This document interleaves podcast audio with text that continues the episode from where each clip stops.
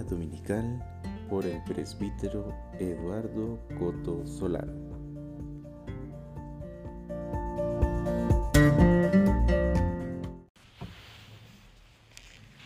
El Señor esté con ustedes. Proclamación del Santo Evangelio según San Mateo. En aquel tiempo volvió Jesús a hablar en parábolas a los sumos sacerdotes y a los ancianos del pueblo diciendo, el reino de los cielos es semejante a un rey que preparó un banquete de bodas para su hijo. Mandó a sus criados que llamaran a los invitados, pero estos no quisieron ir. Envió de nuevo a otros criados que les dijeran, tengo preparado el banquete, he hecho matar mis terneras y los otros animales gordos todo está listo. Vengan a la boda. Pero los invitados no hicieron caso. Uno se fue para el campo, otro a su negocio y los demás se echaron encima de los criados, los insultaron y los mataron. Entonces el rey se llenó de cólera y mandó sus tropas que dieran muerte a aquellos asesinos y prendieran fuego a la ciudad. Luego le dijo a sus criados, la boda está preparada, pero los que había invitado no quisieron venir y no fueron dignos. Salgan pues a los cruces de los caminos, conviden al banquete de bodas a todos los que encuentren. Los criados salieron a los caminos y reunieron a todos los que encontraron, malos y buenos. Y la sala del banquete se llenó de invitados. Cuando el rey entró a saludar a los convidados, vio entre ellos un hombre que no iba vestido con el traje de fiesta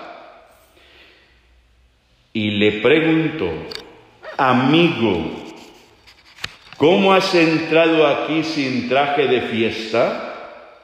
Aquel hombre se quedó callado.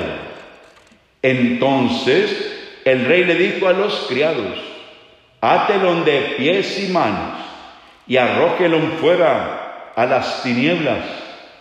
Allí será el llanto y la desesperación, porque muchos son los llamados y pocos los escogidos. Palabra del Señor. Se pueden sentar. Mis queridos hermanos, la liturgia de este domingo es continuación del mismo tema del domingo pasado.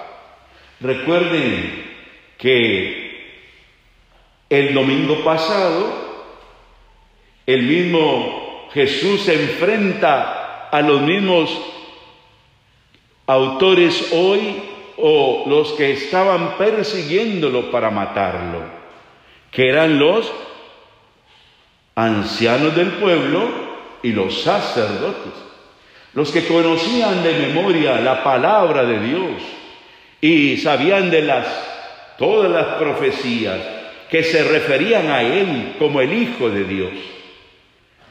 Y recuerden que alquiló la, la viña y no dio fruto, no le mandaron los frutos.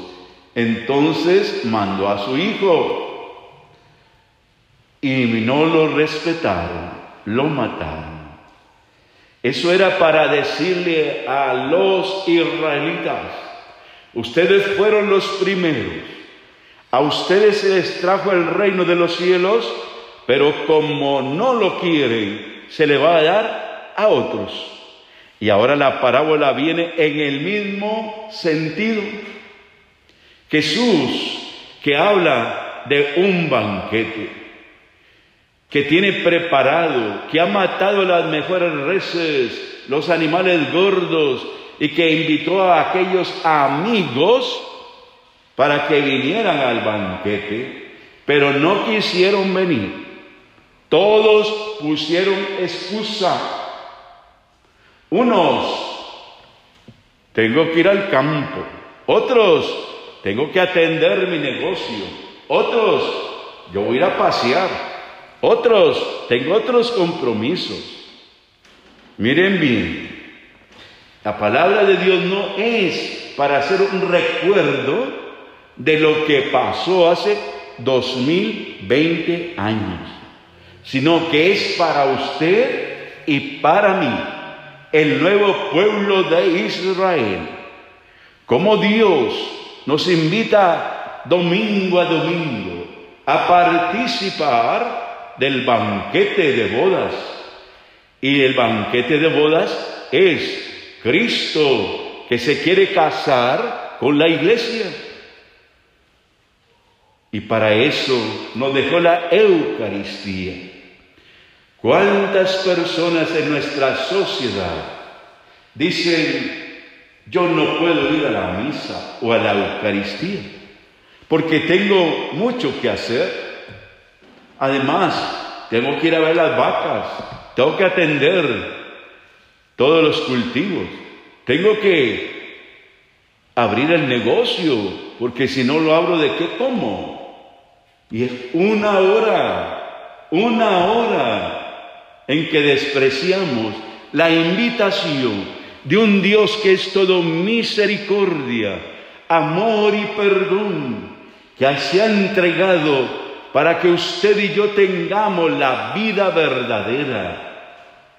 Y por eso manda a que salga a todos los caminos y que traiga al que encuentre. Ustedes escucharon que venían buenos y malos. Aquí hay gente muy santa, muy buena, pero también somos algunos malos, pecadores. Sin embargo, Dios no se fija en eso. Quiere que vengamos a buscarlo para que podamos alimentarnos con su cuerpo y con su sangre. Pero muchos no tienen tiempo. Cuando uno le dice a la gente, y usted reza en familia el Santo Rosario, parece que no hay tiempo. Viera lo cansado que termino, cansada. Pero ¿cuántas horas estás viendo televisión? ¿Cuántas horas pasas con el teléfono mandando mensajes? ¿Cuántas horas pasas frente a la computadora? Y dices que no hay tiempo. El tiempo se saca cuando uno quiere. Acaba Dios de darnos a un nuevo beato, ¿verdad? Ya ustedes saben, Carlos Gutis, que fue exhumado y que murió a los 15 años y está incorrupto, incluso el corazón y es una reliquia que van a guardar para que vaya la gente a venerar a este joven. Y está como muchos de nuestros hijos, pues de sus hijos, vestido de jeans, vestido con tenis y con una suéter como el que usan los jóvenes pero este muchacho dijo, yo no me arrepiento porque no he perdido ni un segundo, ni un minuto de estar frente a Dios. Y su alimento era la Eucaristía. A pesar de ese cáncer que tenía, de leucemia, él no se rebeló. Le ofreció todo eso a Dios y se preocupó por los pobres, de tal manera que el día del funeral todos los pobres llegaron, porque fue un joven que reflejaba la santidad y olía a Cristo Jesús. ¿Qué nos está diciendo Dios con este joven? A todos, a los jóvenes de hoy, a nosotros los adultos, a los niños, que se puede ser santo, que no hay que dejarse llevar por las cosas del mundo, por el hedonismo ni el materialismo, porque nos hace muy egoístas. Y este joven se dio, se dio a los demás, se entregó por amor a Cristo Jesús. Y es en Roma, ¿no? Y ahí la vida en Europa es otra cosa. Se hubiera perdido. Los que han visto la foto de este muchacho lo ven qué elegante que era. Y sin embargo, a pesar de su belleza física, era más la belleza espiritual que tenía. Hoy decía la madre, ¿no? Cuando lo, lo beatificaron, que si ella va al purgatorio, está segura que su hijo la va a ir a sacar. Claro que sí.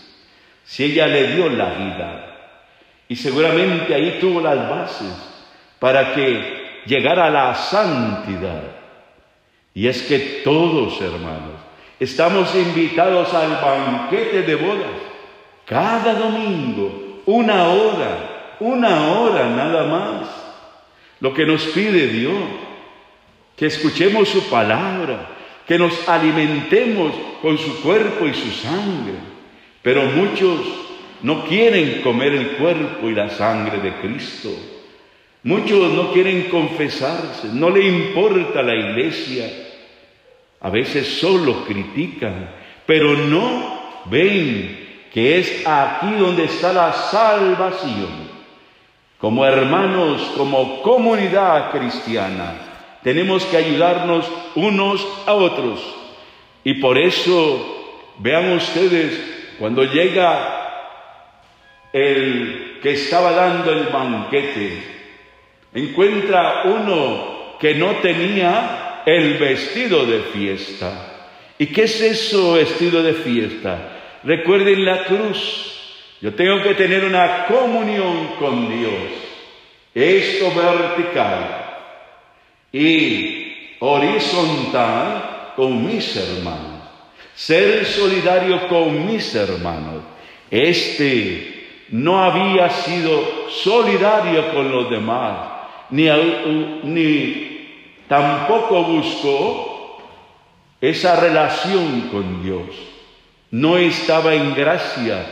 Esa gracia que nos dieron en el bautismo y que nos dijeron que esta vestidura blanca la guardes así blanca hasta la vida eterna, pero nos hemos manchado sin embargo, Dios ha dejado el sacramento de la reconciliación para unirnos de nuevo con Él y con los hermanos y entonces acercarnos al gran banquete, como dice Isaías, nos preparará en el monte Sión un banquete con manjares exquisitos y los mejores vinos. Es para decir qué clase de festinos tiene Dios en el reino de los cielos.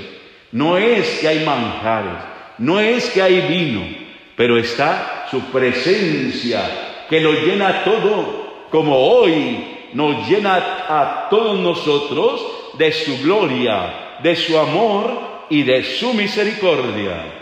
Por eso Pablo dice, yo he vivido de todo, buenas y malas hambres y abundancia, pero todo lo puedo en Cristo que me fortalece. Ojalá que se hiciera verdad la frase que repetimos en el Salmo hoy, habitaré en la casa del Señor toda la vida. Ojalá que todos de verdad, como comunidad, habitáramos siempre en la presencia de Dios. No tal vez que todos los días estemos acá, no. Los que pueden venir a visitar el Santísimo, bendito sea Dios. Los que no, bueno, viven en su trabajo, agradeciendo a Dios el don de la vida, el don de la tierra, el poder tener salud para cultivar, el pedirle que sea próspero todo lo que hagan, cualquier trabajo que sea. Decirle a Dios, es tuyo, Señor, nada en mí. Haz que sea próspero y que nunca me falte nada, menos tú. Amén. ¿Me entendieron?